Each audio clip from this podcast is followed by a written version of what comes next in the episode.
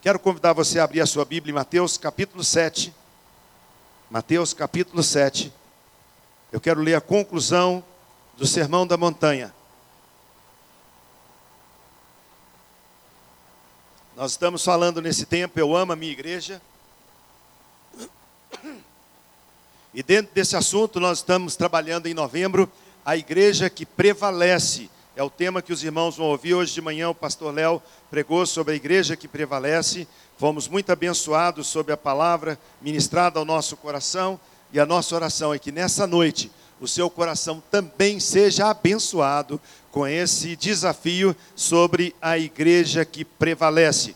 Quando nós falamos sobre igreja, esse tema prevalecer, é, às vezes nós pensamos muito no aspecto de uma igreja triunfante, uma igreja vencedora. Pensamos às vezes que nós não vamos passar por problemas, achamos que porque somos cristãos, porque somos uma igreja, nós somos mais do que vencedores. E muitas vezes, irmãos, nós fazemos até um juízo errado. Quando nós encontramos alguém da igreja passando por algum problema, a gente já faz aquela ideia de que, opa, tem alguma coisa aí. Porque o crente não deve sofrer assim. A igreja não deve sofrer desse jeito. Nós não devemos passar por essas dificuldades. Mas a verdade é que ao longo de toda a leitura da palavra de Deus, nós vamos encontrar desafios à nossa fé que nos mostra que a gente vai passar mesmo por dificuldade. E como prevalecer passando por luta? Pastor Zezinho costuma dizer que quando nós passamos por problemas, eles vêm em penca. E não é verdade? Às vezes, quando nós passamos por uma dificuldade isolada, nós tiramos de letra. Mas e quando a luta vem de todos os lados? Quando afeta a nossa saúde, quando as finanças são complicadas, quando o problema de relacionamento acontece, um filho rebelde, alguma coisa no relacionamento conjugal, um problema na empresa, meu Deus, estão falando que vão mandar a gente embora. Sabe quando aquilo tudo junta? E que parece que a gente está vivendo no olho do furacão, a pergunta que nós podemos fazer é: como ser uma igreja que prevalece, Ricardo, nesse tempo de luta? Como prevalecer no meio de tanta dificuldade, de tanta luta? Então, amados, nós temos que entender o que a palavra de Deus nos ensina sobre prevalecer em dias difíceis. E o que eu quero trabalhar com você nessa noite, aquilo que Deus tem trazido como palavra ao meu coração, é que o diferencial na nossa vida para prevalecer está intimamente ligado sobre a nossa identidade. Quem eu sou? Quem é o meu Deus? A quem sirvo? Nas mãos de quem estou? E quando eu pensava nisso, lembrei daquela historinha que fala de uma criança que está sentado num avião na janela observando as nuvens, quando de repente, lá da cabine do piloto, fala assim: apertem os cintos, não se levantem, estamos passando por grande turbulência, e o avião começa a se julgar para cá, balançar para lá, e aquele susto, eu não sei quantas pessoas aqui já passaram por um momento desse que pensa assim: ai meu Deus, agora vai cair mesmo. Aquele momento de muita angústia no coração, parece que o estômago sobe aqui para a altura do pescoço, e nós ficamos parece que é pânico total. Quando a gente ouve alguma informação, aqui ainda enquanto estamos na Terra, parece que a coisa é tão natural, né? Vem uma comissária de bordo ou um comissário e eles todo arrumadinho, todo engomado, todo bonito, falam com a voz tão tranquila: se nós passarmos por um determinado momento de adversidade, cairá sobre a sua cabeça uma máscara, pegue a máscara, coloque primeiro em você. Parece que até alguma coisa tão confortável, né? Do jeito que eles explicam ali, parece que se acontecer aquilo, nós estamos num parque de diversão. E a gente vai simplesmente compor aquilo que nos ensinou. Depois, respire fundo, ponha depois a máscara numa criança que estiver do seu lado. Mas, irmãos, na hora que o avião despenca, na hora que a coisa começa a ir naquilo que já não é mais uma simulação, o bicho pega. E um senhor do lado da criança ela na janela e o avião naquela turbulência toda, naquela situação de pânico, algumas pessoas gritando, outros apavorados. Aquele homem olha para aquela criança sozinha e fala assim: Meu filho, você não está preocupado, você não fica assustado com o avião nessa situação, essa dificuldade que nós estamos passando? E aquele menino responde: Não, não estou preocupado, o meu pai é o piloto. identidade. Quem nós somos? Sabe, amados, quando nós reconhecemos quem somos, nas mãos de quem estamos, a gente prevalece. E prevalecer como igreja, prevalecer como povo de Deus, não depende da circunstância, é o que nós vamos estar conversando hoje. Todo aquele, pois, que ouve essas palavras e as pratica, será comparado a um homem prudente que edificou a sua casa sobre a rocha. Caiu a chuva, transbordaram os rios, sopraram os ventos e deram com ímpeto contra aquela casa que não ruiu, porque fora edificada sobre a rocha. E todo aquele que ouve essas minhas palavras e não as pratica, será comparado a um homem insensato que edificou a sua casa sobre a areia. E caiu a chuva, transbordaram os rios, sopraram os ventos e deram com ímpeto contra aquela casa, e ela desabou, sendo grande a sua ruína. O versículo 25 e o versículo 27 são idênticos ao dizer a tribulação, a luta, a dificuldade. Aqui o Senhor Jesus está dizendo que cai chuva, aqui fala que os rios transbordam, aqui fala que o vento vem forte contra aquela casa, com ímpeto contra ela, e diz que ela cai ou não cai, simplesmente por causa da decisão e da escolha que as pessoas fazem. Então, queridos, a casa que prevalece, a igreja que prevalece, o Filho de Deus que prevalece, é aquele que tem a sua casa edificada sobre a rocha. E quando nós pensamos nisso, a gente olha essa consideração que, mesmo sendo crente, Marcelo, mesmo servindo ao Senhor, mesmo sendo alguém que está buscando o Senhor em todo o tempo, nós olhamos para a nossa realidade e fala: meu Deus, que vento forte, que tempestade que se abateu na minha casa, que momento difícil, que luta, que tragédia. Mas a Bíblia fala, queridos, que passar por lutas, passar pelas tempestades, é só uma questão de tempo. Jesus disse: No mundo passais por aflição. A Bíblia nos fala em Isaías 43, 2 assim: Quando passares pelas águas, eu serei contigo. Quando passares pelos rios, eles não te submergirão. Quando passares pelo fogo, não te queimará, nem chama arderá em ti. O que está dizendo aqui não é uma questão se passares, mas o que está dizendo é quando passares. Então, ou é o momento que nós estamos passando agora, ou que possivelmente todo cristão, juntamente com todas as pessoas deste mundo, vão experimentar algum momento difícil.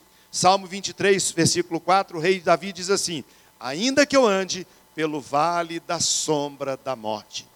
Ou seja, ele está falando de uma possibilidade, ainda que eu ande por esse vale, e está escrito em Abacuque capítulo 3, versículo 17 ainda que a figueira não floresça, ainda que não haja fruto na vide, ainda que o produto da oliveira minta, ainda que os campos não produzam mantimento, ainda que as ovelhas sejam arrebatadas do aprisco e nos currais não haja mais gado, todavia eu me alegro no Senhor, exulto no Deus da minha salvação. Então, amados, o que a palavra de Deus nos fala quando nós trazemos esse tema para a igreja, dizendo sobre igreja que prevalece, eu amo a minha igreja, a igreja prevalece, ela está associada a essa ideia de que prevalecemos sobre a diversidade. E é isso que nós queremos nessa noite pedir que o Espírito nos ajude. Como prevalecer na dificuldade? Como não chutar o pau da barraca? Como não desanimar no meio da jornada. Você com certeza conhece alguém, ou até mesmo você já viveu um momento na sua vida que você já disse: Não estou dando conta. Meus irmãos, às vezes nós não temos coragem de dizer isso. Mas lá no fundo do nosso coração, a gente já deixou aquilo brotar dizendo: Não estou dando conta. E às vezes vem até uma pergunta mais terrível ainda, que sonda lá no coração, dizendo: será que valeu a pena essa vida com Deus? Será que valeu a pena eu ter um dia me rendido aos pés do Senhor, dizer que eu pertenço a Jesus? E será que valeu? e eu quero dizer sobre três personagens, sobre três desenlaces na vida de cada um deles. Primeiro, eu quero falar sobre a vida de Jó. Jó, no momento do início da sua história, seria hoje é, é, é, modelo a ser seguido. Na prosperidade, no sucesso, no alcance, na riqueza e em tudo que ele tinha. Jó era uma pessoa tão abençoada, uma pessoa tão cercada pela boa mão do Senhor, que se incomodou o diabo. A Bíblia diz que num dia que os filhos do Senhor se apresentam diante dele, veio junto deles Satanás. Está escrito em Jó capítulo 1. E quando esse indivíduo, Satanás, se apresenta diante do Senhor, Deus faz para ele uma pergunta, fala assim: Você observou meu servo Jó? Mas ele pergunta: De onde você vem? Onde é que você estava? Qual foi a resposta de Satanás? Dizendo: De rodear a terra e passear por ela. E Deus pergunta: Você viu meu servo Jó? A impressão que tem, queridos, é aquela impressão de um avô cheio de, de orgulho, de um pai cheio de vaidade, no bom aspecto, quando fala assim: Você viu a notícia hoje? Você leu o noticiário? Qual noticiário? Aquele que fala daquele cara que tirou o primeiro lugar no Enem? Pois é, por acaso, aquele camarada é meu neto. Sabe, quando você comenta com a boca cheia, com muita alegria, dizendo: Você observou? Parece que Deus está até aqui cutucando o inimigo, cutucando Satanás, falando assim: Ei, você deu uma olhadinha no que está acontecendo na terra? Você observou o meu servo Jó? Pois não existe na terra homem como ele, íntegro, justo, reto e que se desvia do mal. O diabo fala assim: Ah, ele é tudo isso? Você é aquele de bondade. Só faltou o diabo dizer: Até eu. Ele é cercado de bondade, você o protege, você abençoa a semeadura dele, ele tem boa colheita, o gado dele é fértil, a terra dele é boa, a família, mas é, qualquer pessoa pode ser feliz assim, mas deixa ele passar por um momento de dificuldade. A Bíblia nos diz que Deus permitiu. Não sei te explicar o porquê. Mas está escrito nas Sagradas Escrituras que Deus permitiu e disse ao diabo: pode tocar em tudo que ele tem, menos tirar a vida. A Bíblia fala sobre uma sequência de tragédia, uma sequência de notícias terríveis. Quando fala, eu estava em casa quando veio um servo dizendo: Ó, oh, bateu um vento forte e caiu sobre a casa, morreram seus filhos. Ó, oh, e os bandidos vieram roubar o seu gado. Enquanto um está falando, já vem outro quase que entrando na fila para trazer outra notícia ruim. E pegou fogo nisso, e destruiu aquilo.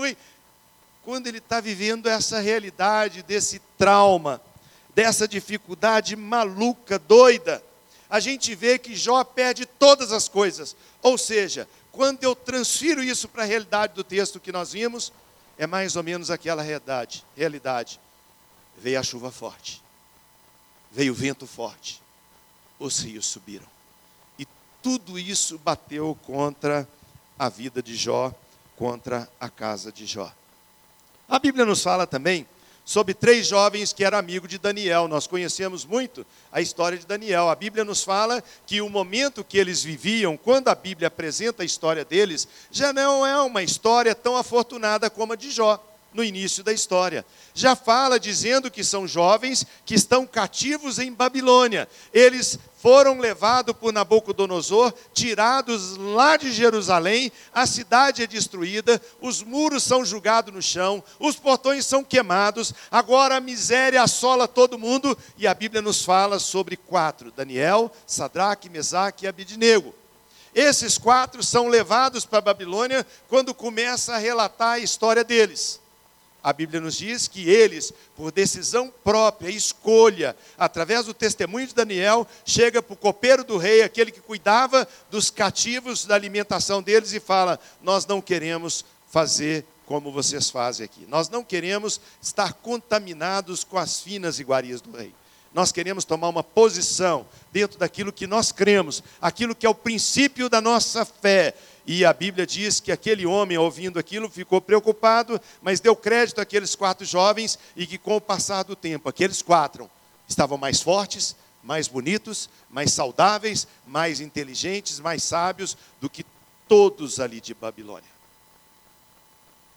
Agora, quando parece que a tempestade tinha diminuído um pouco, quando parece que no meio de toda aquela tribulação houve um pouco de calmaria, aqueles jovens são colocados diante de uma nova tempestade. O rei de Babilônia manda fazer uma estátua muito grande de ouro, coloca numa planície, e ali diz para todos os povos, cativos e livres, que estavam ali diante do rei: e diz: quando vocês ouvirem o som de todos os instrumentos que vão ser tocados, símbolo, símbolos retumbantes, símbolos sonoros, quando vocês ouvirem todo o instrumento tocando, vocês vão se curvar diante da estátua do rei para adorar. Você consegue imaginar isso? Um lugar plano, toca-se os instrumentos, a grande estátua lá na frente, todo o povo se curva. Quando algum dos soldados levanta a cabeça e vê três em pé. Não sei onde estava Daniel nessa hora, mas a Bíblia não relata. Então, o que mostra é que esses três amigos de Daniel estavam ali em pé e eles estavam permanecendo. Quando o rei, muito irado, depois de ser comunicado que eles não tinham obedecido, de se curvar diante da sua estátua, chega para eles e fala: Olha, vou mandar tocar de novo. Vocês vão ouvir os sons outra vez. E, se, e vocês terão que se curvar diante da estátua. E a Bíblia nos fala que a ira do rei, por eles não terem obedecido, foi tão grande que a, a, aquela fornalha estava acesa de uma maneira tão violenta que os soldados que foram julgar os três jovens lá dentro morreram queimados. E aqueles três jovens foram lançados na fornalha. E o que dizer sobre o apóstolo Paulo? Um homem importante na sociedade dos seus dias. O PhD da época, criado aos pés de Gamaliel. Alguém que era o topo dos topos em nível de cultura em nível de religiosidade, em nível de autossuficiência. Alguém que tinha carta dos seus governantes para fazer o que queria com os cristãos. A palavra de Deus nos fala no livro de Timóteo, lá no final da segunda carta, em toda a segunda carta, ele declarando para Timóteo: Timóteo, fui abandonado de todos. Fui largado por todos, ninguém mais se importa comigo. Eu estou preso aqui em Roma e eu estou algemado e esquecido ele chega a dizer a Timóteo: Timóteo, antes do inverno chegar, traz a capa, traz alguma coisa para me proteger. O que fez com que essas pessoas prevalecessem, que nós podemos profetizar na vida da igreja nessa noite e dizer: IMC é uma igreja que prevalece, uma igreja que rompe as barreiras, uma igreja que vence as dificuldades e permanece de pé. Tudo por causa da identidade que cada um tinha do conhecimento de quem era. E sabe, irmãos, eu acredito que o grande desafio da nossa vida é saber de fato quem somos. Vez por outra a gente vê na televisão, num programa como Fantástico, ou um, programa que traz alguma reportagem dizendo sobre o sonho, o desejo de alguma pessoa saber quem são seus pais. Sou filho de quem? Quem me gerou? Por que, que eu fui abandonado desde a minha infância? Por que, que eu fui doado? Por que, que eu não fui criado junto com meus irmãos? Afinal de contas, quem eu sou? E sabe, amados, essa procura de identidade não é só daquele que um dia foi tirado do seu lar, do seio da sua mãe, do seio dos seus pais, e agora viveu uma vida em um lugar distante, como um órfão, ou como alguém adotado, ou como alguém que foi para as ruas. Essa é a realidade do coração do homem, do homem e da mulher. Ao longo da sua história, conhecer um pouquinho daquilo que ele é. Afinal de contas, quem eu sou? Para que, que eu existo? Será que eu sou acaso? Será que eu fui desejado pelos meus pais? Eu sou fruto de um amor de um homem e uma mulher que desejaram de uma forma ardente ter um filho? Ou eu sou o resultado do improvável? Não era para vir. Quantas vezes nós escutamos história no meio da nossa identidade, do nosso dia a dia, de pessoas dizendo: Eu daria tudo para saber de fato qual o motivo da minha vida. Tivemos uma semana atrás um encontro de pastores lá na Igreja Batista Central, e um psicólogo estava pregando e dizendo que uma das maiores lutas e pesquisas que existe no coração de um homem, que o leva a ponto do suicídio, é a sua falta de identidade. E dentro dessa perspectiva de não saber quem é, não se identificar quem eu sou nessa história, quem eu sou neste mundo, quem eu sou nessa comunidade, quem eu sou nesse plano eterno de Deus, as pessoas começam a buscar significado na sua vida em drogas, começam a buscar significado na pornografia, na violência, começam a procurar, procurar alguma coisa que possa preencher esse vazio de não saber quem ele é. Trava uma conversa com um psicólogo. Vai num consultório de uma psicóloga. O trabalho maior que eles têm são de trazer você para a realidade do que você vive hoje, trazendo você a conhecer um pouquinho do seu passado, para que você possa entender o seu feedback, a sua história, aquilo que te acompanha, para que você possa sair dali resolvido na sua identidade. Na vida com Deus também é assim. Jesus disse: aquele que ouve as minhas palavras e as pratica, ele entende a sua identidade. E ele se torna como um homem prudente que construiu a sua casa sobre a rocha. Sabe o que, que esse homem, essa mulher está dizendo? Eu sei quem é o meu Deus. Eu sei que Ele nunca abandona os seus filhos. Eu sei que Ele é fiel. Eu sei que Deus é bom e que na hora certa Ele vai trazer livramento na minha vida. Jó escreveu no capítulo 19, 25. Na hora que ele agora está sendo acusado pelos seus amigos, os seus amigos querendo descobrir uma identidade nele de causa e efeito. Tipo assim, Jó, tudo tem uma causa. Jó, se você está passando por essa luta, é porque você deve ter pecado. Mas, irmãos, a palavra de Deus nos diz que Jó era homem íntegro, reto, que se desviava do mal. O pecado não era o motivo dele passar por aquelas lutas. Agora, os seus amigos, cada um deles questionando: Jó, para, pensa um pouquinho, por que, que você está passando por isso? Querendo trazer a ele a esse ponto de uma correlação de causa e efeito, identificar o porquê do seu sofrimento, Jó deixa uma das palavras, irmãos, mais significativas do Antigo Testamento e que pode mudar a nossa história nessa noite, quando ele diz assim: Eu sei que o meu redentor vive e por fim se levantará sobre a terra.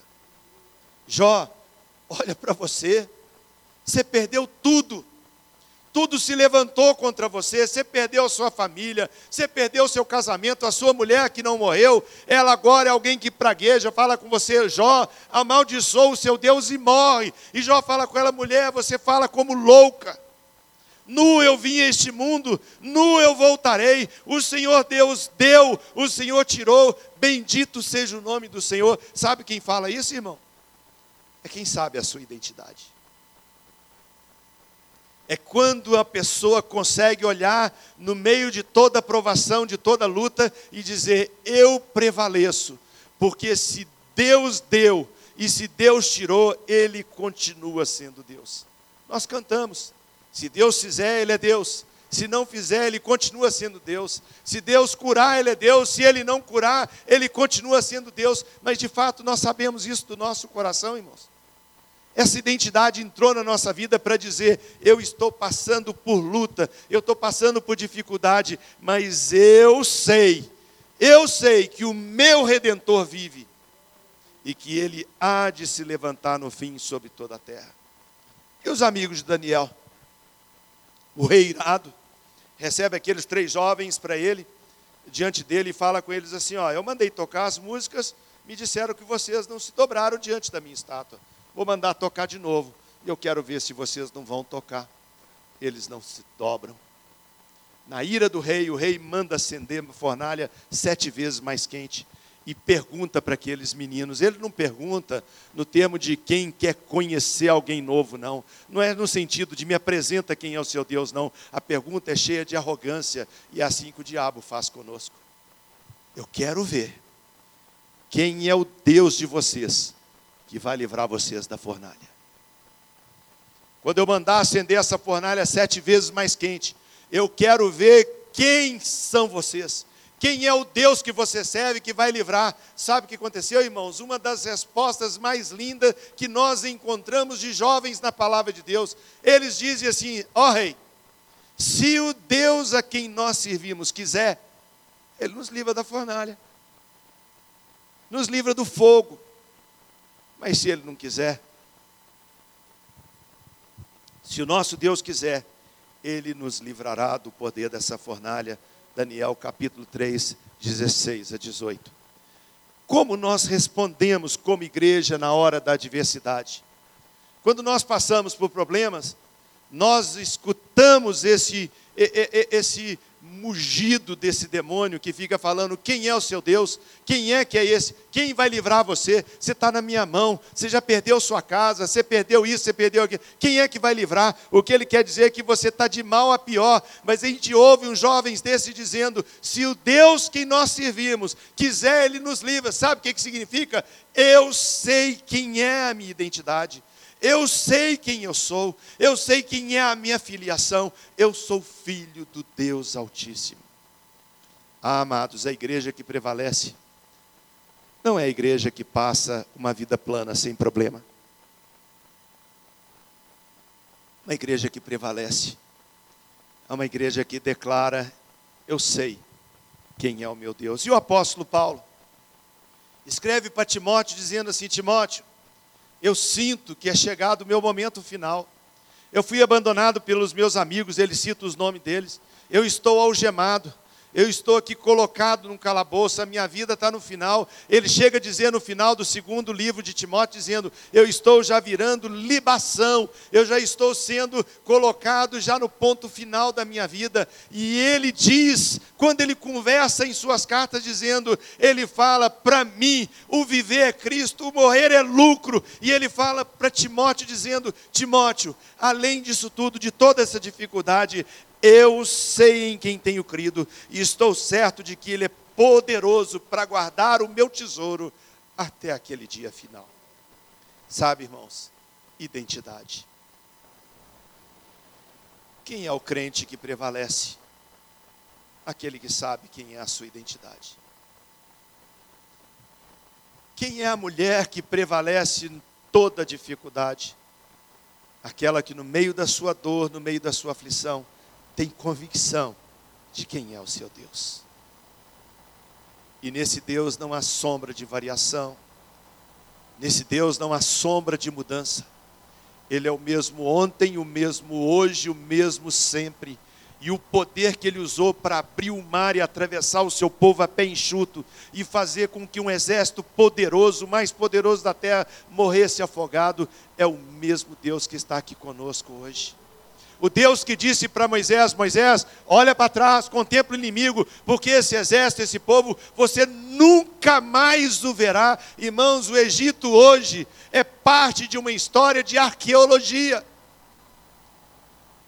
Enquanto o povo de Israel, aquele povo fugitivo, passando por meio de um deserto, é levado ao lugar seguro, porque ele reconhece e sabe em quem tem crido.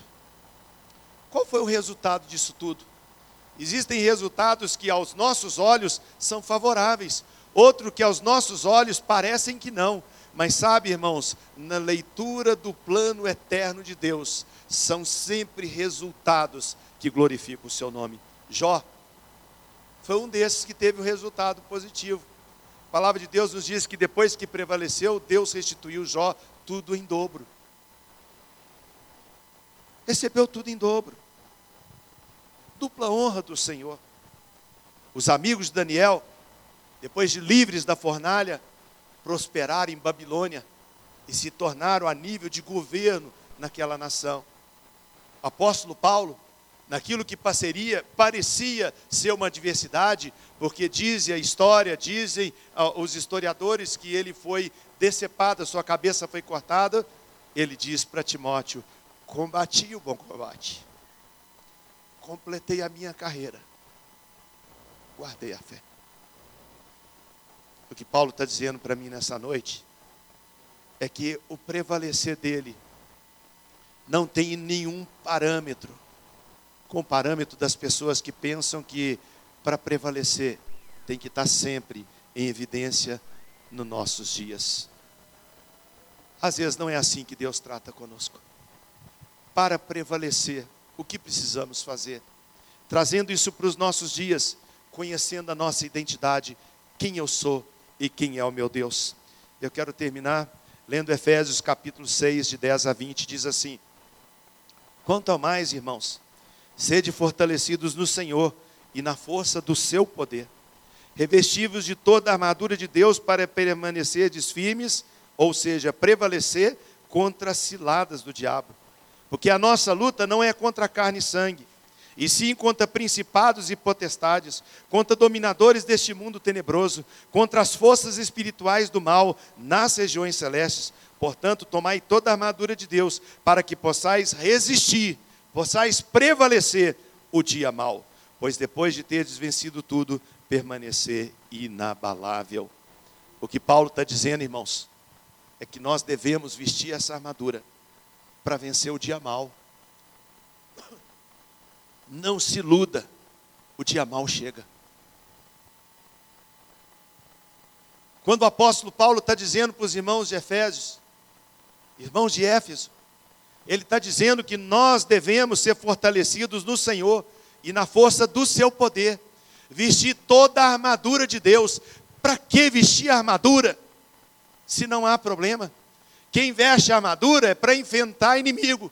Quem veste a armadura é para enfrentar dificuldade. Quem coloca armadura é para enfrentar lutas. E ele diz de forma clara: para que possais resistir. Quando? O dia mau.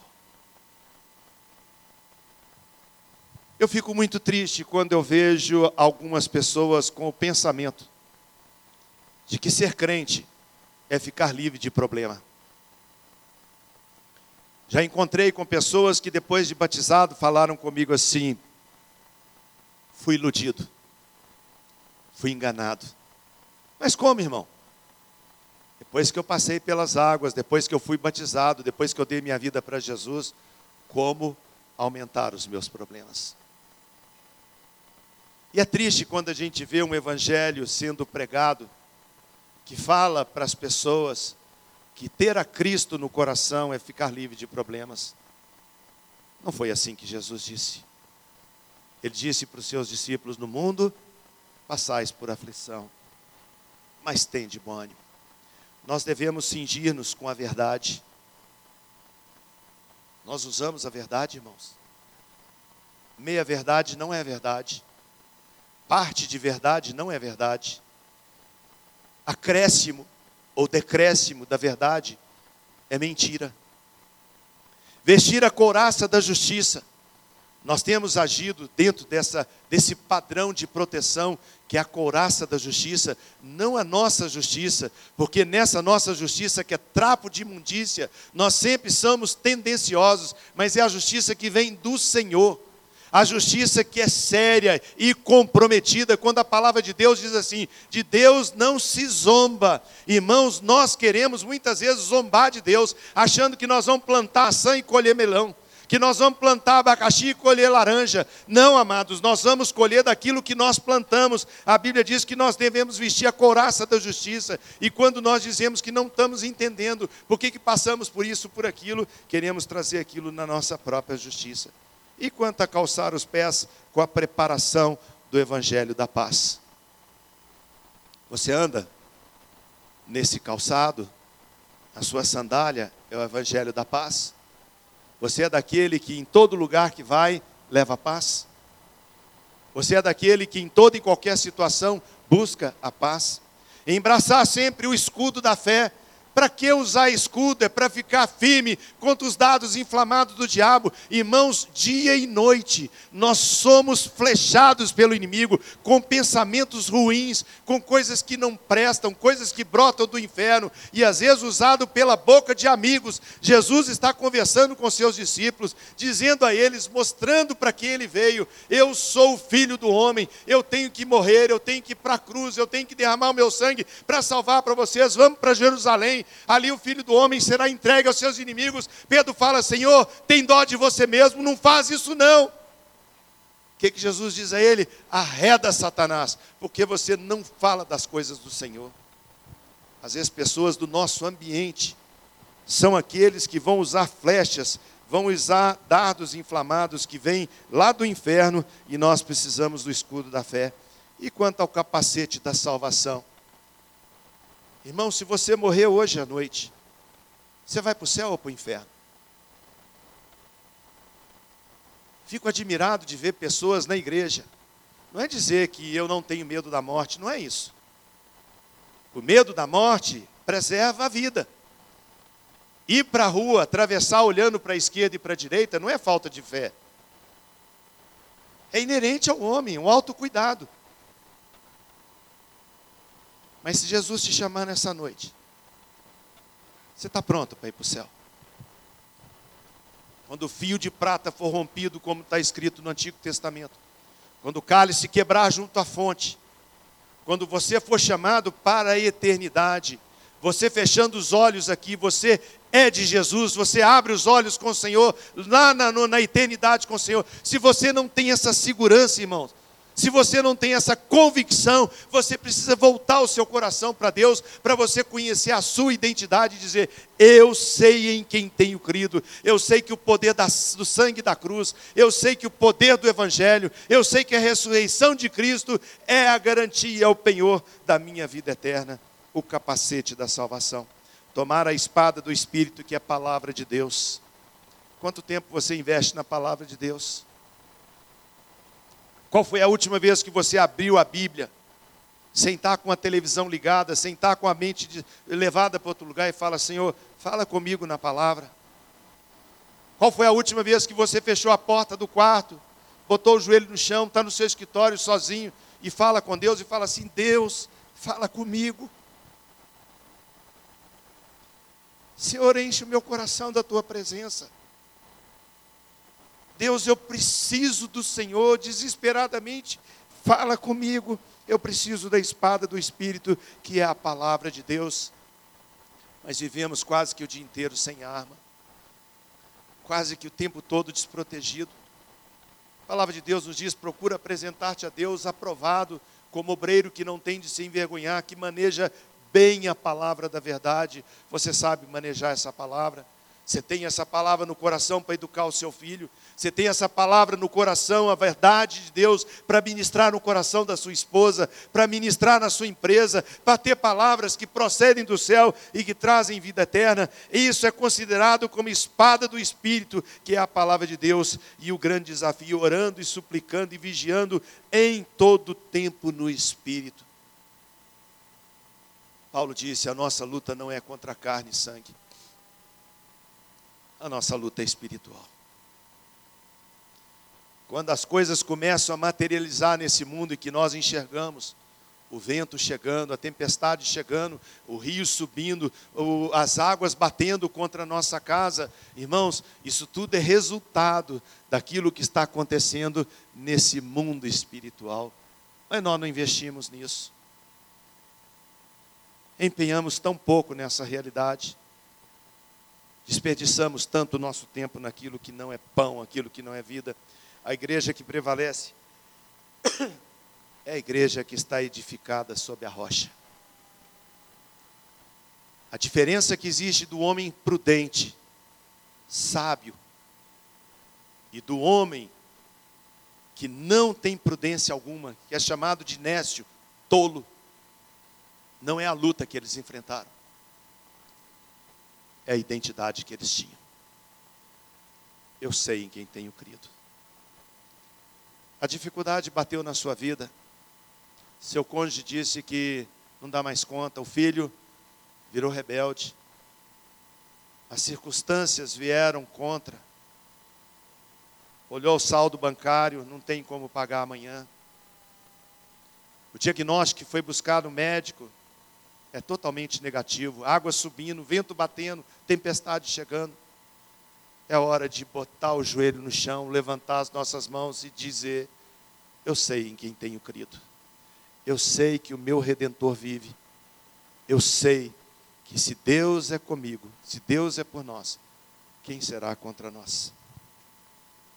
A casa que prevalece é a casa que é edificada sobre a rocha. Curve a sua cabeça, feche os seus olhos, enquanto nós preparamos para o momento de ceia. Responda essa pergunta ao seu coração.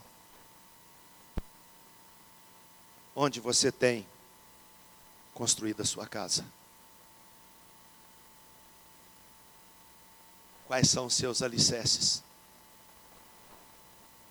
Quem é você? Ah, eu sou um pobre coitado, abandonado por todos, rejeitados. Ninguém me ama. Nós cantamos tanto. Hoje de manhã cantamos de novo, Ele me ama. Ele me ama. A Bíblia diz: porque Ele vive, posso crer no amanhã. Só porque Ele vive. Você sabe quem é o seu Deus? A pergunta não é qual é a sua igreja, qual é a sua denominação. A pergunta que precisamos responder nessa noite é: quem é meu Deus? Qual é a minha identidade? O que fazer para prevalecer? Essa igreja tem sido atacada durante muito tempo palavras para julgar para baixo, e nós esquecemos que igreja somos nós mesmos. Palavras que liberamos da nossa boca dizendo que o desânimo tomou conta, mas igreja somos nós mesmos. Palavras que dizem coisas que não tem nada a ver com uma vida espiritual com Deus. E muitas vezes, quando dizemos isso, somos os primeiros a não interceder pela igreja, a não clamar pela igreja e esquecemos que igreja somos nós mesmos. Responde essa pergunta no seu coração. Qual é a minha identidade? Quem é o meu Deus? Enquanto ouvimos uma canção dos irmãos aqui no altar, pense nisso e responda no seu coração.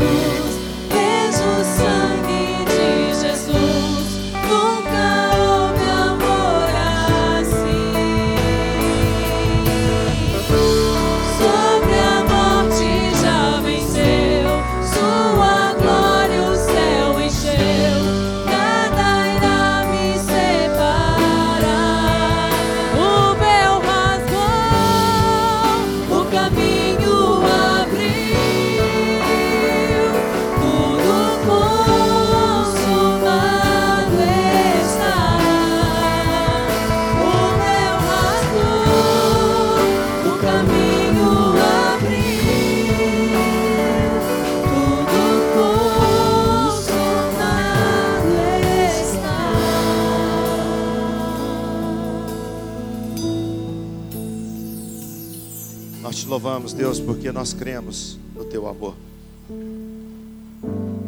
Nós te bendizemos nessa noite porque a tua palavra esclarece de forma tão pura. E podemos sentir isso quase que palpável. O teu amor para cada um de nós. Se entramos aqui nessa noite, Deus, pensando que ninguém se importa conosco, ninguém sabe a dor que estou passando, nós queremos declarar como a tua palavra nos afirma: Eu sei em quem tenho crido.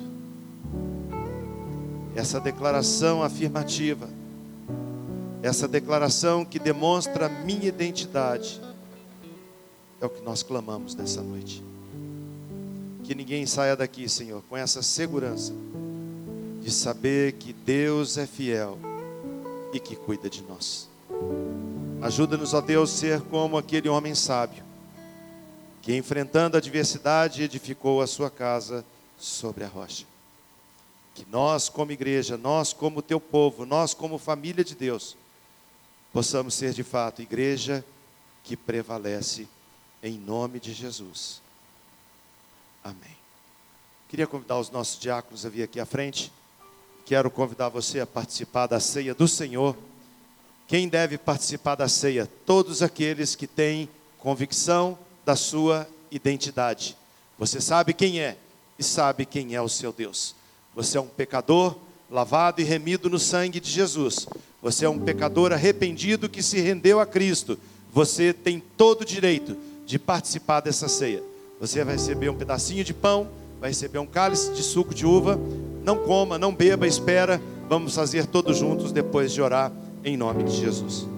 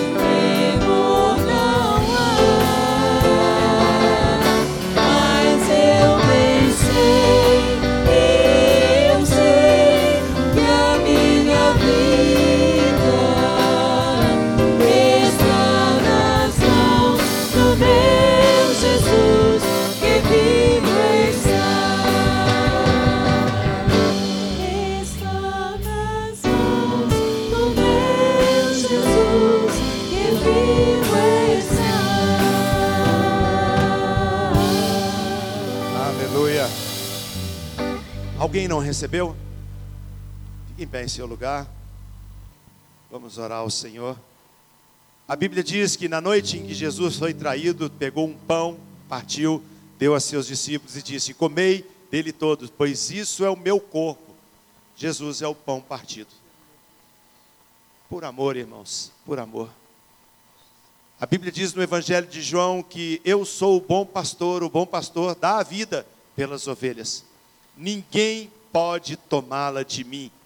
Eu espontaneamente a dou, disse Jesus. E ele também afirmou: quem de mim se alimenta, por mim viverá. Nós temos na nossa mão um pedacinho de pão. Ele não é o corpo de Cristo. Ele nos traz à memória o nosso Senhor e Salvador, que morreu na cruz, se tornou pão partido por amar você. Coma desse pão com gratidão, reconhecendo que a nossa vida está em Cristo Jesus.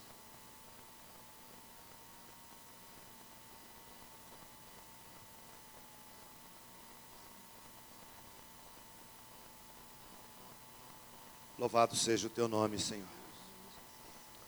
Te louvamos pelo que o Senhor é para nós.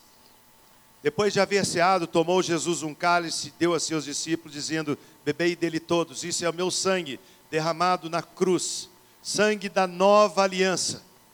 Quando nós temos esse cálice na mão e tomamos, nós não bebemos o sangue de Cristo, nós simplesmente trazemos à memória que há poder no sangue de Jesus a nossa filiação, a nossa identidade, o nosso nossa firmeza de paternidade, filiação está quando nós reconhecemos Jesus Cristo como nosso Senhor e Salvador e passamos a ser chamados filhos de Deus.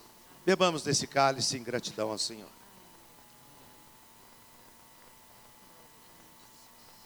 Obrigado, Jesus. Obrigado por nos amar tanto. Obrigado por se esvaziar. Assumir a forma de homem, de servo. E entregar o seu corpo, a sua vida, para nos salvar. Obrigado porque nós sabemos quem somos e a quem pertencemos. E podemos declarar nessa noite que haverá um dia em que o Senhor há de nos buscar para si mesmo, estaremos para sempre com o nosso bom Deus.